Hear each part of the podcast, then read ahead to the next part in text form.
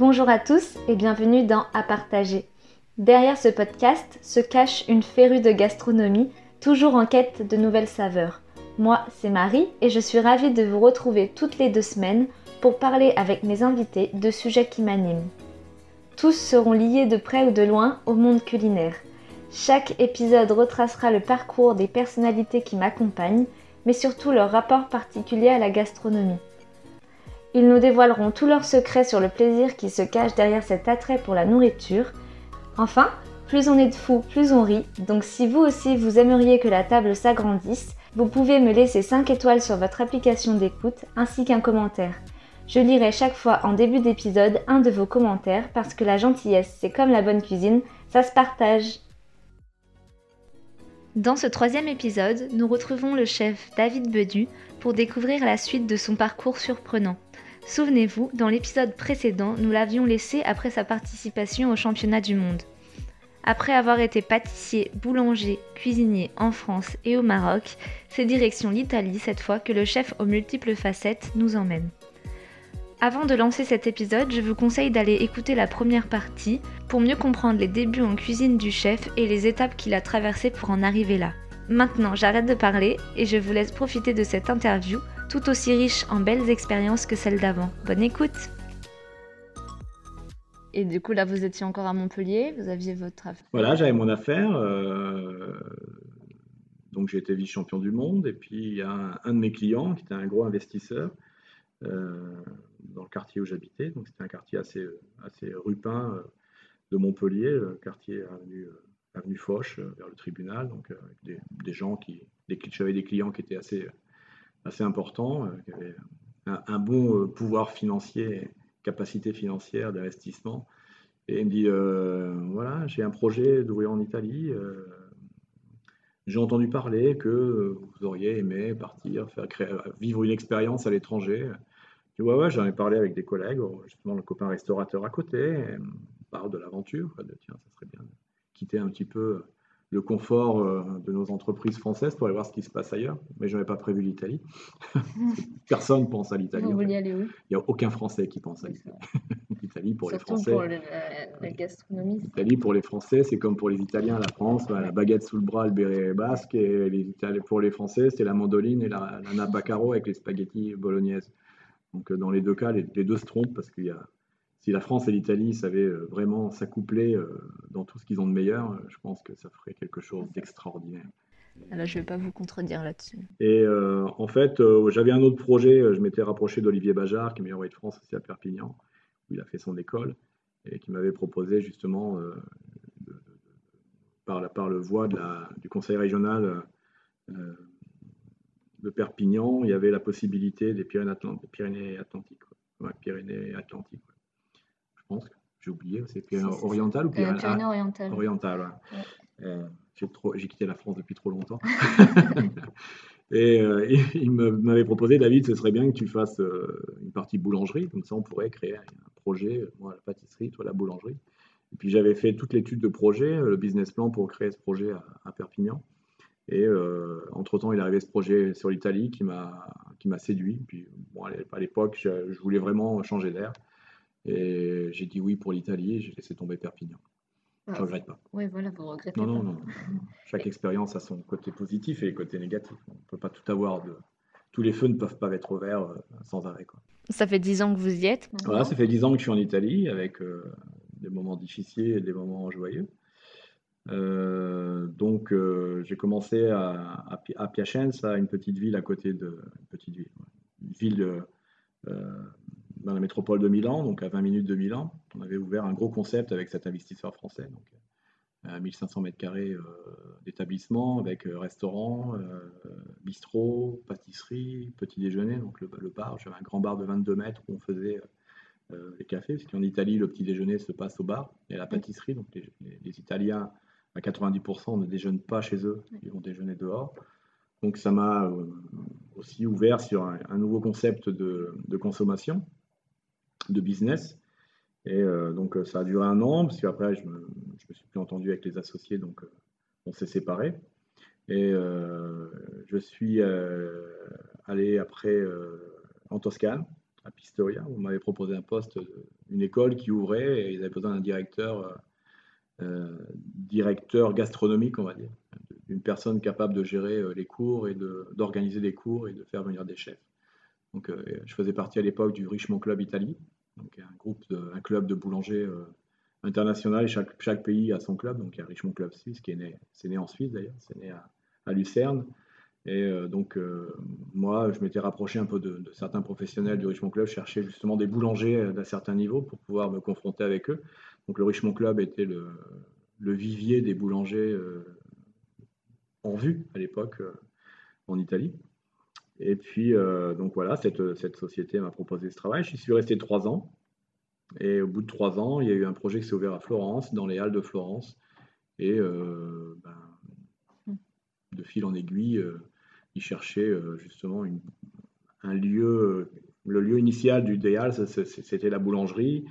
Euh, je connaissais la personne qui créait le projet, donc j'ai dit écoute, moi, si tu veux, je, prends en charge la boulangerie, et puis on, construit la boulangerie, on va construire tout le marché autour. Donc après, il y a boucher, charcutier, il y a poissonnier, il y a un peu comme les Halles de Lyon, en fait, euh, où on mange sur place, il y a des tables à disposition, et, chaque artisan produit, on peut manger. Donc c'est un grand, c'est devenu une référence au niveau international. J'ai des, des, des, investisseurs qui sont venus voir le projet pour euh, remettre en place les halles de Brest. Pour voir. Il y a eu, des, Français qui sont venus voir aussi le projet qui était sympa. Donc euh, on est entre le marché de Barcelone et les halles de Lyon. Quoi. En fait, c'est sympa, on peut manger à toute heure. Il y a, des, il y a 400 places assises euh, à disposition des gens. Quelqu'un peut venir juste boire un café. Enfin, ça fait presque 2000, 2500 mètres carrés en fait. Mm. Et les gens viennent, prendre un café, il y a Wi-Fi, il y a tout ça. Donc ils ne sont même pas obligés d'acheter, ils peuvent consommer juste un café. Et chaque, chaque artisan doit euh, bah, donner à disposition des, des, clients bah, une partie restauration. Donc aussi une autre vision de la boulangerie. Donc avec, euh, pour dire, la, restauration dans notre boulangerie à Florence, c'est 70% du chiffre d'affaires. Et tout le reste, c'est la vente à emporter. Quoi. Très peu de vente à emporter. Et euh, donc on ne fait pas beaucoup de pain pour les gens qui, qui vont l'emmener à la maison. Et ce qui a été notre malheur un petit peu euh, avec le Covid, puisque les halles ont fermé, c'était notre seul, point de vente euh, boutique, on va dire, et donc ça a fermé en même temps. Par chance, on avait notre laboratoire de production et qu'on a dû fermer aussi parce que tout notre travail était basé sur la, restauration, donc hôtel, restaurant. vous fournissez les, on, fournit, les hôtels, donc j'avais pointé justement avec ma compétence de, de, de boulanger pâtissier, entre guillemets, cuisinier. Donc, euh, en arrivant de suite à Florence, je me, je me suis rapproché euh, du chef du Four Seasons, donc avec euh, qui ont une étoile au Michelin. Donc, on essaye de se retrouver entre chefs d'un certain niveau pour pouvoir faire des produits sympas. Donc, eux, ils n'avaient pas justement le boulanger qui pouvait leur produire des, produits intéressants qui sortent, qui sortent de l'ordinaire. Donc, pour eux aussi, c'était une charge de faire le pain dans les, dans les cuisines. Donc, de pouvoir se dégager la partie boulangerie chez un boulanger compétent, pour eux, c'était une aubaine. Donc, on a développé ça avec le chef Vito Molica. Et euh, donc, je suis devenu euh, sur Florence euh, le boulanger de référence. Puis après, ben, de, fil en aiguille, je suis devenu le boulanger de référence au niveau de l'Italie. Donc, j'ai reçu les honneurs du Gambero Rosso, du Forbes, du Golosario. Voilà, c'est des guides. C'est des guides, voilà, c'est des guides. C'est un peu le Michelin, c'est un peu tout ça. Donc, du, fait d'être reconnu au niveau de l'Italie, c'est une belle satisfaction parce que c'est un, pays qui est très difficile, un pays qui est au niveau des, cultures et des traditions bien ancré et très, très personnel et très avec un chauvinisme italien qui est qu'est-ce qu'il vient nous faire, ce français, à nous apprendre à faire du pain. Et, justement, le fait d'avoir, d'avoir dans, mon parcours professionnel toujours eu la, volonté de, de me laisser contaminer positivement des autres cultures, ça m'a ouvert euh, une façon d'appréhender euh, les autres euh, avec grande humilité. C'est-à-dire que c'est pas parce que je vais en Italie que je suis français que je vais imposer, voilà, je suis français, je suis le meilleur, j'y arrive, je vais vous faire voir comment on fait du pain.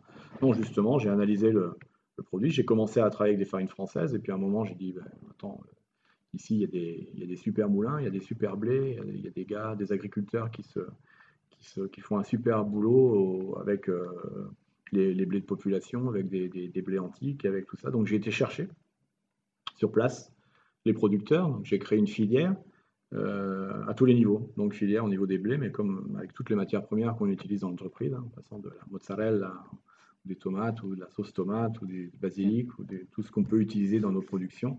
Je chercher une filière à kilomètre zéro, donc le plus près possible de, chez nous. Donc ce qu'on peut trouver en Toscane, je ne vais pas le chercher dans les marques ou dans les Pouilles ou en Sicile. J'essaye de le chercher le plus près possible. C'est clair que le grano duro, le, le, blé dur, je vais le chercher où est-ce qu'il est le meilleur. Donc c'est sud de l'Italie, Sicile et Pouilles.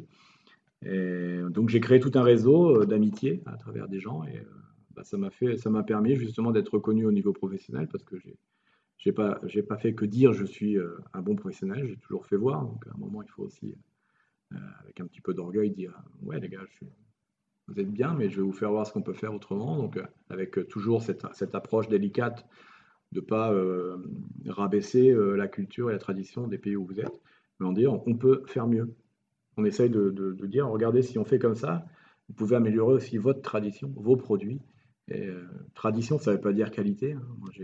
quand on parle de la torte, la torte de la nonne, le gâteau de la grand-mère, moi j'ai mangé des gâteaux de grand-mère qui étaient imbouffables. et pourtant, le truc, ils étaient là, ouais, mais c'est les gâteaux de la grand-mère, ouais, mais bon, ta grand-mère, ça savait pas faire les gâteaux, c'est pas bon. Quoi. Ouais, c'est la tradition, ben, ben ouais, mais bon, moi ça marche pas la tradition comme ça. Donc, si on essayait de changer un peu, tu verras que ta grand-mère, euh, tu la regarderas d'un autre œil demain et tu penseras à elle, tu diras, t'as vu mamie, j'ai amélioré ta tarte, quoi. et aujourd'hui, elle est vachement bonne, quoi. Que pendant, des, pendant des, années, tu nous as fait manger ta tarte et pas resté, on n'a jamais voulu dire qu'elle n'était pas bonne. Et voilà, ça, c'est la tradition. Donc, on essaye de, de, de faire changer les choses. C'est mon tempérament, j'aime bien. Ce qui fonctionne, je ne vais pas le changer. Il n'y a pas de, de voilà, pourquoi changer quelque chose qui marche. Donc, euh, et par contre, euh, tout ce qu'on peut faire évoluer, je suis je suis très curieux de ça, donc euh, j'aime pas les choses qui sont figées, donc j'aime les choses qui, qui évoluent. Euh, voilà, tout en gardant le, respect euh, de la tradition, mais voilà, traditionnaliste, ça ne veut pas dire passéiste. Donc la tradition, nous aujourd'hui, on a les traditions, on sera la tradition de demain. Donc dans quelques générations, ils diront tiens, David Bedu a fait ça, c'est traditionnel à l'époque. bon, maintenant c'est plus, on peut le faire évoluer. Donc voilà, le plus difficile, c'est de rester sur le, sur le vif et d'être attentif à tout ce qui se passe. Et en Italie, c'est pas difficile de leur faire manger du pain français parce que moi, à chaque fois, je suis allée en Italie assez régulièrement. Et c'est vrai que, surtout en Toscane, j'ai rarement trouvé du pain euh, comme en France. C'est-à-dire qu'avec de la croûte, de la mie. Euh, Il y a de la croûte et de la mie. Ça ressemble plus à du pain viennois. Non, mais moi, c'était plus du pain, euh, comment dire, du pain de mie, justement. Où il y a la croûte, mais qui se confond avec la mie, quoi. Je sais qu'il y a des, projets de, créer du pain pour aller sur Mars. Donc, euh, c'est vrai. il, y a, des projets. Ils vont faire qui sont, du pain Il y a des trucs qui sont en train de, qui sont en train de mijoter dans les, dans les pétrins et dans, quelques fournils euh, en Belgique. Euh, des grosses sociétés industrielles qui développent justement un pain qui, pourrait être porté sur Mars. Mais bon, ça, on est dans, dans la science-fiction encore. Mais on s'en rapproche. Pour l'instant. Donc euh, oui, il y a de la croûte et de la mie dans tous les pains. Oui, c'est vrai, mais qui confondent plus ou moins. le, plus grand défi en Toscane, euh, c'est qu'il n'y a pas de sel dans le pain. de tradition, le pain est sans sel. Euh, on remonte au Moyen Âge, hein, au temps de la guerre entre Pise et, Florence, où les, Pisantins étaient les maîtres des ports, donc ils avaient main mise sur toutes les matières premières et ils avaient bloqué le sel pour arriver jusque dans les terres internes, jusqu'à Florence. Donc par orgueil des Florentins, parce que Florence, c'est Florence, c'est pas l'Italie, c'est Florence. Un Florentin dira des gens non, je suis pas italien, je suis florentin. ça, c'est partout en Italie. Voilà, je pense. Le, campanilisme, comme on dit, le, clocher. Donc, déjà, chaque, chaque, chaque, petit village l'un à côté de l'autre, déjà, ils se font la guerre. Alors, imagine chaque ville. Et en fait, euh, le Florentin, dans, dans l'histoire, hein, dans, la légende, a dit bah, puisqu'on n'arrive pas à avoir du sel de piste, ben, on va plus mettre de sel dans le pain. Serait né comme ça, ça serait resté une tradition. Et moi, je suis, euh, j'avais fait un article sur un journal florentin. Je suis le petit Français qui ramène euh, Catherine de Médicis à Florence. Je la récupère en France, je la ramène à Florence et je vais mettre du sel où il n'y en a pas. Voilà. Donc, euh, ils m'ont regardé d'un œil assez bizarre. Et puis, au début, ça a été difficile. Ouais, le pain salé du, du chef Bedu, on va, on va y goûter, on va y goûter. Et puis, ils ont dit, bah, ouais, mais c'est pas mal. c'est pas mal. Et, puis, j'ai dit, mais essayez de faire la papa pomodoro anche les panzanelles, la panzanelle avec le pain salé, ça marche aussi, quoi, même s'il y a du sel dedans, c'est sympa, avec des farines euh, intégrales, avec tout ça. Donc voilà, j'essaye de de faire passer un petit peu euh, des pains différents, parce qu'il y a une grande tradition en Italie de, repasser le pain, donc il y a beaucoup de spécialités avec le pain, sec, le pain rassis. Et ils jettent rien en Italie, en fait. Le, pain, on se jette pas, même en France, mais bon, encore plus aujourd'hui. Hein. encore, c'est assez, assez vivace en Italie. Le pain, ça se gaspille pas. Donc, il y a beaucoup de spécialités locales qui sont nées avec le pain sec. Et il y a encore beaucoup de personnes qui font le pain à la maison. J'ai vu pendant le Covid, ils ont plus de farine dans les supermarchés et de levure ah, que, en France aussi, que du papier toilette en Amérique, par exemple. en France aussi, ils sont revenus aux bases de faire le pain. Tout le monde a essayé. Il y a eu un grand mouvement, euh, un grand mouvement humaniste, euh, humanitaire, on va dire. On va refaire le pain. Parce que le pain, c'est l'élément de base. Donc, si on n'a pas de pain, on meurt. Donc, on, on, retourne à 6000 ans d'histoire. Hein. donc, euh, le pain, ça a quand même 6000 ans d'histoire. La pâtisserie, un peu moins. le pain, c'est l'humanité, c'est euh, on a, ça a nourri le monde, ça a nourri euh, tout le monde. C'est l'universalité du pain qui est, géniale. Et je pense que quand il y a des moments de crise comme euh, celui qu'on a vécu aujourd'hui, bah, on en retourne bah, aux bases essentielles. Donc, c'est qu'est-ce qu'on mange? On va manger du pain. Et voilà, la valeur du pain, en fait, ce qui m'a fait reprendre goût à faire du pain, c'est justement ce côté humaniste du pain, le partage, ce côté compagnon. On partage le pain. Et euh, puis tout cette, euh, ce renouveau aussi, euh, la redécouverte du levain naturel, la redécouverte des, céréales antiques, de, toutes ces, tout ce travail des, de certains boulangers dans les années 90 comme Eric Kaiser et Patrick Castagna qui ont, relancé le vin en, développant le vin liquide, en, redonnant au niveau français le pain de tradition française, le pain fait maison, parce que dans les années 80, le pain n'était pas bon en France. Donc on a dit euh, il faut arrêter. Maintenant, c'est Carrefour, Auchan, les supermarchés qui, qui, font le meilleur pain.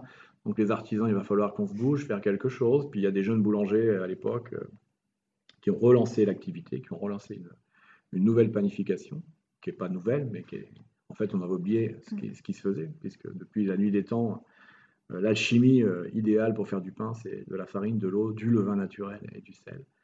Et en fait, je pense que les boulangers, même euh, antiques, avaient, compris que c'était comme ça qu'on faisait le meilleur pain. La levure n'existait pas, mais ils, avaient tellement développé le processus de fabrication du pain qu'ils étaient arrivés à, développer au maximum euh, voilà, comment exploiter vraiment au mieux euh, le pain et laisser le temps, comprendre les, céréales, comprendre les farines.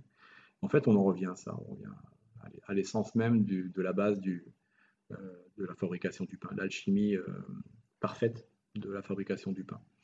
Que ce soit en Italie, en France ou ailleurs, euh, quand on associe de la farine, du levain, euh, de l'eau et du sel, ben, on fait un bon pain. Mm. Euh, voilà. Donc en Italie, on peut aussi faire du bon pain si on utilise cette alchimie. Donc il n'y pas, a pas d'autre alternative. L'alchimie fonctionne, tu l'as fait dans n'importe quel pays du monde, avec les farines locales, tu arrives à faire quelque chose de bon.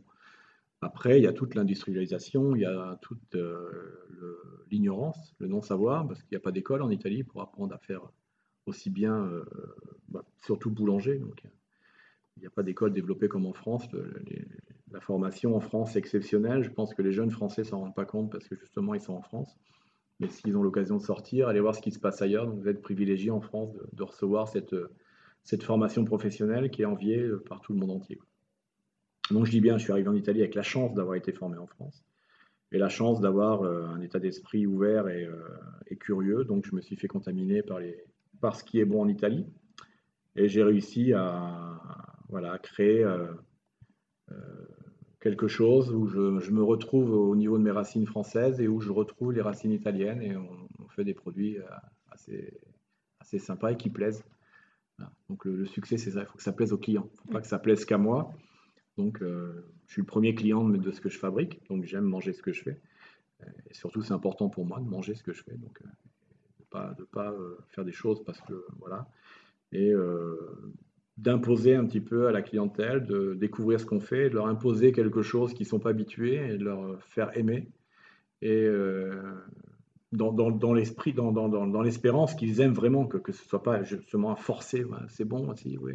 Non, c'est eux qui reviennent, quoi. ils disent, il y a quelque chose d'autre chose là. Donc, euh, je sais que les clients qui mangent mon pain et après ils vont plus chercher le pain toscan sans sel. Donc ça c'est une belle une belle satisfaction et un, succès pour moi à Florence de dire voilà donc je me fais pas aimer par mes collègues boulangers mais euh, ça sincèrement c'est pas grave. Mhm. Euh, je vois que aussi ben, je suis devenu un point de référence sur Florence donc ils cherchent aussi à venir voir ce que je fais, à copier tiens et puis, je suis généreux. Donc, euh, quand, je, tombe devant un boulanger qui est sympa, bah, je lui dis voilà, tiens, essaye ça, fais ça. j'ai même des collègues qui viennent me chercher du levain. David, tu n'as pas du levain en plus que ouais, moi j'ai perdu, mon boulanger il me l'a foutu en l'air, j'en ai plus. Ben, je dis ouais, viens chercher un seau, je t'en ramène. Je vais livrer au centre, je te ramène un seau de Pour moi, c'est pas un problème. Justement, j'aurais envie de créer un système où même les autres boulangers élèvent le niveau, justement pour donner la possibilité à la clientèle de voir que le niveau, le niveau s'élève et quelque chose il arrive quelque chose, il y a quelque chose qui se passe dans la ville. Quoi. Donc la concurrence m'a jamais fait peur, mais ça m'a toujours motivé, stimulé la concurrence. Bah, Sinon, on s'endort. Oui, c'est vrai. Et est-ce que vous avez une pièce préférée dans votre boutique? Est-ce que vous avez quelque chose que vous préférez travailler? De préférence, euh, non. J'aime tout ce que je fais en fait. Mm. Je n'ai pas de préférence euh, vraiment. Peut-être euh, un pain de gourmandise, ouais, je l'ai. J'aime un petit pain avec les, graines toastées, tout ça. C'est un pain, un pain, gourmand que je mange tout seul comme ça. De préférence, non, en fait, euh, non, j'ai pas de préférence. J'aime faire tout, tout. En fait, j'aime toucher à tout. Je passe de la pâtisserie au pain, au chocolat. En fait, je crois que cette énergie de toucher à tout, m'a jamais quitté. Aujourd'hui, j'ai pas de préférence. Je passer à passer le balai dans le laboratoire et à faire la vaisselle que de, de faire des gâteaux. Non, non, non, j'ai pas de. À part l'artistique, mais je le mets à part, c'est vraiment euh, un côté euh, que je fais pas rentrer dans, la, dans, l'élément productif de l'entreprise, c'est une passion en fait. C'est comme si j'aimais aller chasser, pêcher, euh, peindre ou faire du jardinage. Non, ben moi, j'ai trouvé juste cette énergie dans l'artistique, dans le pain décoré, que je fais pas régulièrement malheureusement. J'aimerais en faire plus, mais j'en fais très peu parce que j'ai pas le temps. Et euh, non, j'aime faire tout en fait. Il n'y a, rien qui me déplaît. Et vous faites encore de la musique? Musique, non. Malheureusement, non. C'est un, grand regret. Mes instruments de musique euh, euh, sont chez mon maître de musique depuis toujours. Donc, mon maître Jackie qui a mes cornemuses. Donc, parce que je joue de la cornemuse en fait depuis l'âge de 10 ans j'ai découvert cet instrument magique euh, dans un, par hasard aussi, dans un, petit, euh, petite sortie euh, dominicale avec ma mère. Voilà, David, tu viens, on va voir un groupe folklorique à côté de Sancerre qui, qui a un spectacle. Tu viens avec moi, je, voilà, je viens, maman, parce que je, je, refusais rien à ma mère, donc je viens. Et puis, il y avait des danseurs, voilà, qui faisaient de la danse folklorique, et puis il y avait cet instrument du diable avec ce son bizarre. ce joueur de cornemuse bien en chair, euh, qui rigolait tout le temps, qui, est toujours un verre de vin à côté de lui. Puis là, cet instrument de musique m'a plu. Je dis, tiens, c'est intéressant. Puis on dit, qu'est-ce que tu veux rentrer dans le groupe? Ça t'intéresse? Qu'en fait, je ne savais pas ce que je voulais faire comme activité. Et euh, j'étais jeune, j'étais un, jeune, un jeune gamin. Et euh, je dis non, ma mère, je dis non, il y a ça qui m'intéresse. Ce qui joue le monsieur, là, je veux, je essayer. Ah bon, elle est restée même assez surprise parce que bon, penser, à penser plus que c'est l'activité euh, danse et tout ça qui m'aurait plu. Euh, non, non, je voulais être musicien. J'avais décidé que je voulais jouer de la cornemuse. Aussi parce que avec mon caractère assez, euh, assez spécial, je voulais faire quelque chose que les autres ne faisaient pas. Donc, j'avais pas entendu parler autour de moi qu'ils jouaient tous au foot, ils jouaient tous aussi, machin. Non, non, moi, je jouais de la cornemuse, ça va, ça va bien embêter tout le monde. Tiens, qu'est-ce qu'il fait, David? Je joue de la cornemuse il est vraiment à part. Et puis, à la fin du spectacle, je suis allé voir avec ma mère ce, musicien, et puis il m'a dit Ah, tu veux jouer de la cornemuse Tiens, gonfle-la, et puis essaye. Et puis, euh, c'est tombé. La, cornemuse m'est tombée bien dans les bras, j'ai soufflé, et puis euh, j'ai sorti quelque chose de l'instrument. Et il a tout de suite dit à ma, à ma mère C'était dimanche, mercredi, je veux que votre fils soit à la répétition à tel endroit. Et j'ai appris à jouer de la cornemuse en moins de six mois et avec un gros répertoire, un gros répertoire de, musique. Mon premier spectacle, j'ai fait après six mois avec les autres musiciens. Et euh, j'étais arrivé en quelques temps à avoir un répertoire de plus de 300 euh, musiques de danse, répertoire folklorique du centre de la France. Puis après, je me suis intéressé euh, dans le temps avec les, aux autres cornemuses, parce que le pays la, France est très riche en cornemuses régionales, et jusqu'à la musique celtique. l'esprit celte est, sur mes épaules depuis, de longues années. Mais par contre, cette musique-là m'a jamais lâché. Donc tous les jours, tous les jours, tous les jours, dans mon fournil, il y a euh, de la musique celtique, euh, en parlant de Chieftains ou de Carlos Nunez, dans, les dans les, en Galicie ou dans les Asturies, où toutes les musiques celtes m'intéressent. Et à, à Piacenza, ma première, euh, la première ville où j'ai ouvert une boulangerie-pâtisserie en Italie, j'étais plus connu comme musicien, parce que j'ai joué. J'ai joué pendant presque un an avec un groupe qui s'appelait NRBA, donc on faisait de la musique traditionnelle. J'ai rencontré des joueurs de cornemuse, parce qu'en Italie, il y a des joueurs de cornemuse, à Zampogna ou la, la Piva, qui est une cornemuse du, centre de l'Italie. Et donc j'étais plus connu en tant que musicien de, de joueur de cornemuse du centre de la France que boulanger. Donc j'ai même eu des articles dans les journaux, des festivals de la, la j'allais jouer avec eux là-bas. Et, après, bon, après, en venant sur la Toscane, j'ai pu trouver de musicien, euh, j'ai abandonné la musique, mais bon, j'ai toujours dans, les fibres, il suffit de pas grand-chose. Demain, si je retourne à Sancerre, un bon verre de Sauvignon, un crottin de Chavignol, et puis on redémarre la, cornemuse dans les caves, quoi, donc il n'y a pas de souci. C'est bien, vous êtes multifacette. Ouais, il faut, je pense qu'il faut. On va passer, on va bifurquer, on va passer au côté euh, bon vivant. Est-ce que vous vous êtes facilement adapté à la culture euh, gastronomique italienne? Je pense qu'il euh, m'a fallu énormément de temps. Je pense qu'il m'a fallu à peu près un quart de seconde pour m'adapter à la culture gastronomique italienne. Bah, peut-être même moins qu'un quart de seconde. Bon, hein. mon, premier, mon premier repas, il y avait une talière di formaggio, une talière di prosciutti, donc c'était fromage et jambon. Donc on avait un jambon, on avait des fromages euh, exceptionnels. J'ai euh, la première fois de ma vie que j'ai goûté un parmesan de 72, de 72 mois d'affinage, euh, des vins exceptionnels.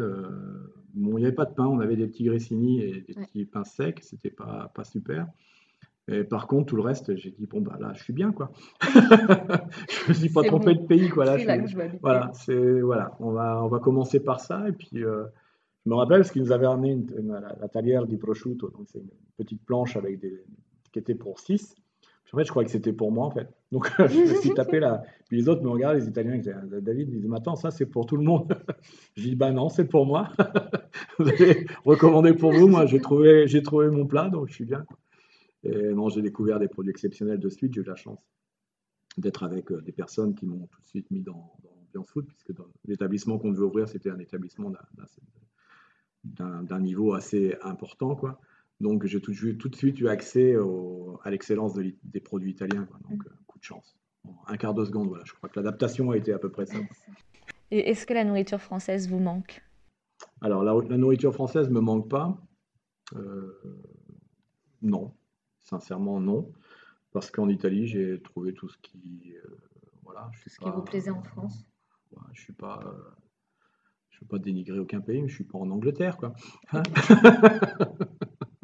c'est pas grave, je suis joueur de musique celtique, euh, voilà, avec des, racines irlandaises et galloises.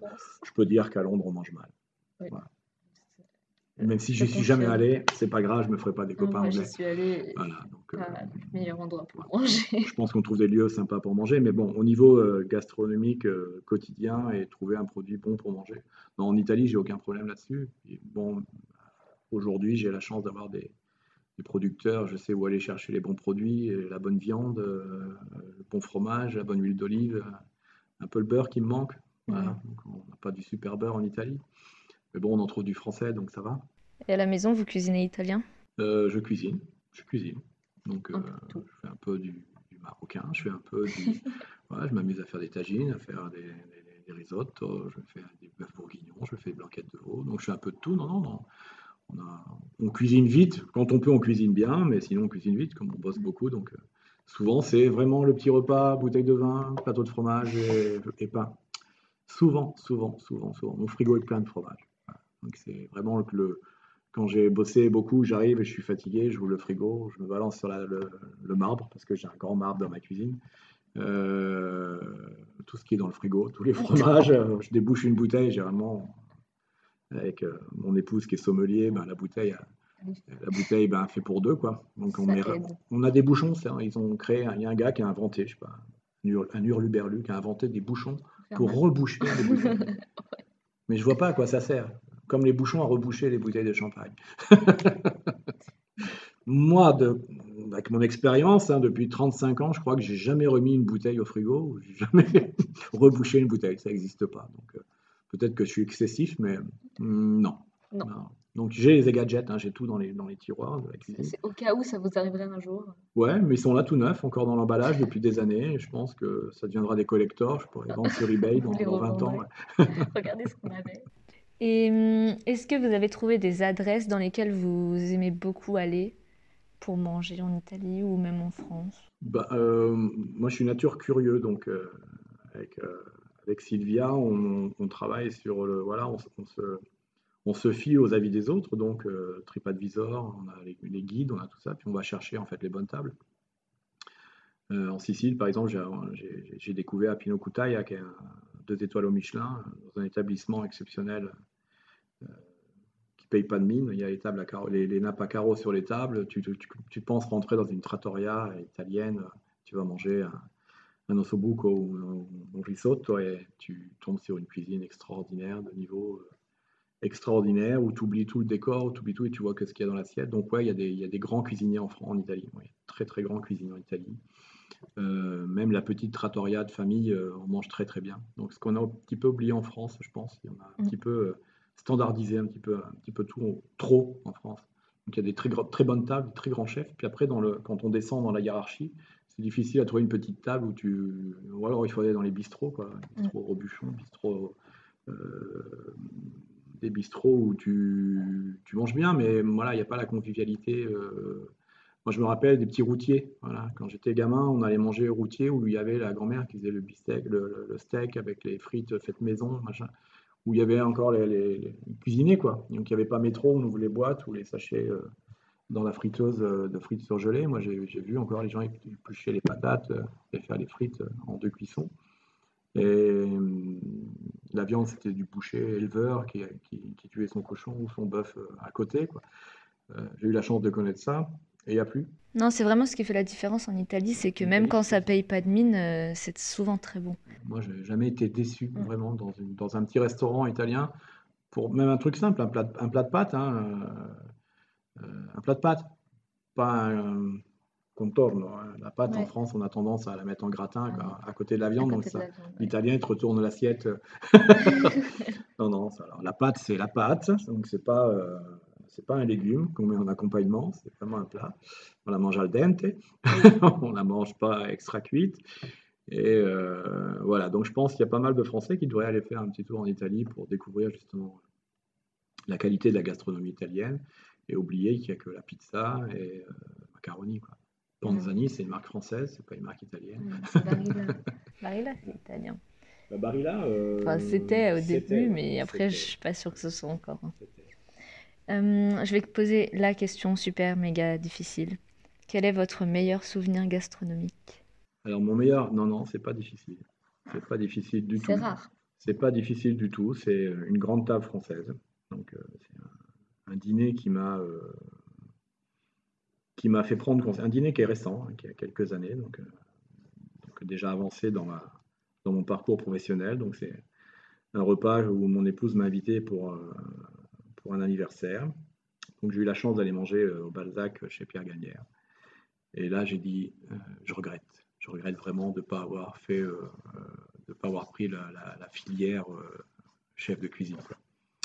Parce que là, j'ai eu une émotion terrible, parce que c'est comme ça que pour moi, je voyais la, la cuisine gastronomique. Et puis là, j'ai découvert un établissement qui m'a... J'en ai fait d'autres, hein. j'ai fait d'autres grandes tables, mais j'ai pas eu cette waouh, waouh, tout, le service, euh, le vin, le repas, l'atmosphère, donc euh, puis le personnage. Quoi. Euh, sûr qu'il est assez emblématique. Tout le monde n'est pas gagné. Emblématique, ouais, surtout qu'il a un tempérament, comme Thierry Marx, c'est les points de référence, des, des gars qui ont du caractère. Moi, j'ai fait de l'aïkido, j'ai joué au rugby aussi, donc j'ai un tempérament. je suis pas, je suis pas un, un calme. S'il y avait les gars avec qui je travaille, ils étaient là, mes collaborateurs, ils disaient non, David, euh, calme, c'est pas son meilleur. Euh, Vous n'êtes pas maître zen Non, non, non. J'ai pas assez fait d'arts martiaux et j'ai pas. Je suis jamais allé au Japon, je suis jamais allé en Asie, donc j'ai pas eu euh, l'approche de cette culture qui peut-être m'aiderait à, tempérer un petit peu. Mais je pense qu'on peut pas avoir fait tout ce que j'ai fait. J'ai fait beaucoup, beaucoup de choses en très peu de temps. sans avoir cette énergie. Donc je pense que tout ce que j'ai pu apprendre en boulangerie, en pâtisserie, en cuisine, en chocolaterie, en, glacerie, en traiteur, euh, et ailleurs, en électricité, en plomberie. je, suis curieux pour tout. Euh, je, fabrique même mes, ustensiles en bois, tout ça. Donc, mon atelier, il y, a, voilà, il y a un tour, il y a une fraiseuse, a J'ai pris ça du côté de mon papa qui était mécanicien. Donc, en fait, tout m'a toujours tout, tout intéressé. Donc, dès que je vais quelque part, si je vois un artisan, quelqu'un qui fait quelque chose avec ses mains, je vais voir parce que il y a toujours quelque chose à prendre. Un artiste, un potier qui est en train de tourner un pot, je vais voir comment il fait. Je suis curieux. Je, j'essaye de comprendre comment les choses sont faites. Quand je, quand je vois quelque chose, j'essaye de comprendre le, système. Donc, tout ce qui est musée, tout ce qui est euh, ou, entre la main de l'homme et l'intelligence de la main, parce que sans, cerveau, la main, elle fait rien. Donc, je dis bien l'intelligence, parce que c'est un métier intelligent, un métier manuel. C'est pour ça que je, trouve ça dommage qu'on dénigre les métiers manuels, parce que c'est vraiment un métier intelligent. Et je le vois d'ailleurs avec une, avec une classe comme la vôtre, euh, des jeunes qui ont, un cursus scolaire un peu plus avancé qu'un jeune qui rentre à 15 ans en apprentissage. On a une vision différente, une, approche différente euh, du métier manuel. Et je pense qu'on ne donne pas assez euh, aux jeunes de 15 ans qui rentrent en apprentissage euh, cette satisfaction de dire mais tu fais un très beau métier, sois fier de ce que tu fais et, travaille, apprends. Moi j'ai eu ça tout de suite quand je suis rentré, j'étais complètement réfractaire au système scolaire traditionnel, donc j'étais bon à l'école je pense que j'ai eu des moyennes de 17 jusqu'à des moyennes de 4 en maths, ou, juste pour embêter la prof de maths. Hein. Elle me disait, tu es un fumiste, tu veux rien faire. Le trimestre d'après, j'avais les meilleures notes de la classe. Et alors là, elle devenait folle, mais je, je disais, c'est votre enseignement qui ne me plaît pas, donc j'étais vachement. donc, ouais, mais madame, moi, non, bah, moi je vais apprendre ce qui me plaît. Les mathématiques, ça me servait aussi, mais bon, voilà. Euh, moi, j'aimais faire du dessin, j'aimais faire ci, j'aimais la géographie, j'aimais l'histoire, J'aimais le français parce que ça m'intéressait, ça me plaisait, la langue me plaisait. La géographie me plaisait parce que je voulais découvrir le monde. L'histoire me plaisait parce que je voulais savoir ce qui s'était passé euh, sur la Terre. Donc, euh, les maths, ouais, ouais c'est bon si tu veux que je fasse les maths pour te faire plaisir, mais mets-toi à ma place, madame. je ne veux pas être euh, prof de maths demain. Voilà. Et, le système scolaire, c'était ça, donc j'ai dit. Et en rentrant en apprentissage, je suis tout de suite pris le chef de classe. J'ai dit, moi, je vais être chef de classe et euh, nous ne sommes pas, j'allais dire, mon prof de français, monsieur Cérézac, je me rappelle de son nom. Le premier jour, monsieur Cérézac, euh, nous ne sommes pas des élèves, nous sommes des jeunes travailleurs. Donc le gars me regarde et il me dit, ouf, ah, y a... ah, qui c'est celui-là Donc euh, voilà, donc on a commencé comme ça. Je me rappelle que j'ai appris à lire, à écrire à un jeune qui était à l'intérieur de la classe qui ne savait pas lire. Il y avait un autre copain qui, était, qui sortait de seconde et qui rentrait en apprentissage pour être le fils de boulanger. Et avec lui, on a pris en main la classe, on a relevé le niveau. Donc on a créé, euh, on a créé une classe un peu motivée où on a mis en place des choses dans le CFA, la salle de jeu, le, réfectoire différemment. On a, on a poussé le CFA à créer un, dortoir euh, attenant au CFA. On n'allait plus dormir dans la cité de l'autre côté. Donc en trois ans, j'ai foutu un peu le bordel. Vous avez un petit côté rebelle. Quand même. Pas rebelle. Euh, non, rebelle, c'est un qui se met tout seul. Non, non, non, non, je suis pas un. rebelle, mais qui veut faire changer les choses. Ouais, voilà. Activiste. Ouais, activiste, voilà. Je suis pas quelqu'un qui dort. Quand il y a quelque chose qu'on peut changer, il faut le changer. il n'y a pas de raison que ça reste là figé. Non, non, on peut le changer, on est là, on est actif, on est, on est acteur de, de l'évolution. Euh, le centre de formation d'apprentis doit bouger. On est des jeunes travailleurs, on doit faire des choses. Le directeur te donne le feu vert. Euh, ouais, mais on n'a pas de salle de classe, on n'a pas de salle de jeu, ça serait bien qu'on ait un billard, un baby-foot, un flipper. Si, mais qui sait qu'organise ça J'y pense. Allez, toi, toi, toi, tu viens avec moi, on, fait les... on écrit ce qu'on veut au directeur, on fait les démarches. Euh, et puis j'ai trouvé un baby-foot, j'ai trouvé un flipper, j'ai trouvé ci, j'ai trouvé ça. On, a... nous a donné une classe, responsabilité. Mm. Donc euh, moi, à 15 ans, ok, je le fais, mais je prends la responsabilité. S'il y a quelque chose qui se passe, je me mets en avant. Donc c'était pas, non, non, bah, c'est pas moi. Hein. Non, non. Et puis les copains me suivaient pour ça, parce que David, ouais, je pense que j'avais déjà dans l'esprit d'être un leader. Euh, un leader, c'est pas quelqu'un qui dit tu fais et moi je reste dans mon bureau. Donc euh, je fais, et je suis activiste. On y va les gars. Quoi. Donc je pense que si j'avais été militaire, j'aurais été un général sur le, champ de bataille. Quoi. les gars, on y va, je suis devant vous avec le drapeau et avec la baïonnette. Bon, c'est généralement c'est ceux-là qui meurent les premiers. tu rentres dans l'histoire comme ça. Vous auriez été dans les livres d'histoire. Voilà, donc aujourd'hui je me considère un peu Léonidas. Euh, j'ai mon, film de prédilection, de référence, c'est 300. Euh, c'est pas le meilleur des films, mais bon. ça, me fait, ça, me fait, sourire. Je fais, je fais voir à mes jeunes boulangers. J'en dis voilà, on est, gars, on est les Spartans, on y va, on va au charbon. Donc ça les fait rire aussi. Euh, mais bon, ils trouvent aussi sympa que je sois au labo avec eux et, quand il faut taper dedans, on y est dedans. Quoi. Euh, peut-être même trop. Donc on me reproche aussi ça. Donc je délègue pas assez. Bah, c'est difficile quand tu as été habitué à ça depuis tout le temps. Donc je dis qu'à 50 ans, bah, je suis comme à 15 ans. Quoi. Donc je fais parce que j'étais habitué à faire. Je suis quelqu'un qui aime que les choses soient bien faites. Donc je cherche, je transmets aussi dans cet esprit-là. Des fois, c'est pas facile parce que tout le monde n'est pas actif, hyper actif, on va dire, hyper actif comme toi. Donc il faut savoir jauger et puis savoir euh, tempérer. Et, ouais, c'est bien. Je pense que la vie est courte, il faut, la, faut quand même en... Ouais, il faut, faut voir que... La vivre pleinement. Bah ouais, je trouve ça dommage de, de dire j'aimerais bien faire. Ouais, j'aimerais, j'aimerais. Moi, je, non, je fais. Mm. Je dis pas j'aimerais. Donc euh, j'ai plein de choses que j'aimerais faire, je le dis pas. Donc j'essaye de faire ce que, tout ce que je peux faire et, et de le faire bien surtout je je vois pas pourquoi faire bien et faire mal, c'est, on prend c'est la même énergie, le même temps euh, de faire mal les choses ou de les faire bien. Fois plus de temps, et puis généralement quand on les fait mal, c'est il faut les refaire, donc ça prend deux fois plus de temps. Donc, euh, peut-être un côté un petit côté feignant quand j'étais petit. faire les choses bien du premier coup. Les perfectionnistes sont souvent feignants.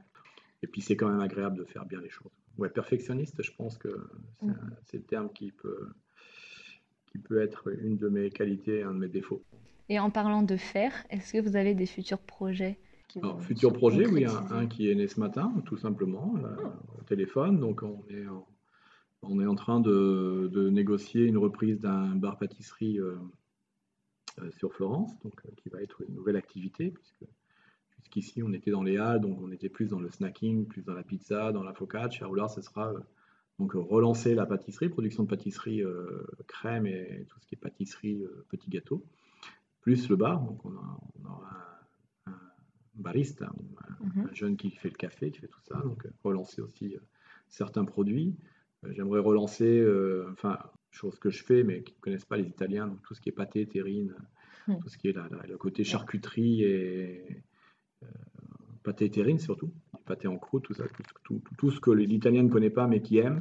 Donc j'ai fait des expériences récemment, j'ai fait juste avant de venir ici à Lyon, j'ai refait des pâtés de terrine de campagne, du foie gras et que j'ai fait déguster à des gens euh, à côté de Sienne. Non, non, non, j'étais invité dans une villa dans le Sénèze, la carte postale de la Toscane. Mm. La jolie euh, villa euh, toscane avec les cyprès, les champs et les vignes. Donc j'ai passé le week-end là-bas où j'aurais fait déguster ça. Ils sont tombés fous amoureux du terrine de foie gras. Pourtant, j'avais utilisé des, des foie gras congelés, donc des foie congelés, j'avais pas autre chose. Donc j'ai dit, ouais, c'est pas mal, mais bon, on sent quand même. Ah, David, non, ça, waouh Et les terrines, bah, ils ont même fait le petit déjeuner avec. Je me suis réveillé le matin à 8 h, ils étaient déjà en train de déjeuner euh, avec le pâté de campagne. Donc j'ai dit à Sylvia, je dis, tu vois, là je pense que là on est bon. là on est bon, avec du bon pain euh, de campagne salé et, puis des super vins de Chianti, euh, des, vins, locaux qui étaient extraordinaires. Donc je pense que ouais, développer un peu ce côté charcutier, la tranche de pain avec les cornichons et la tranche de pâté, ça peut être sympa. Pour accompagner le pain. Donc, ouais, c'est un nouvelle, euh, nouvelle, euh, nouvel établissement qu'on va ouvrir, je pense, rapidement, au mois d'octobre.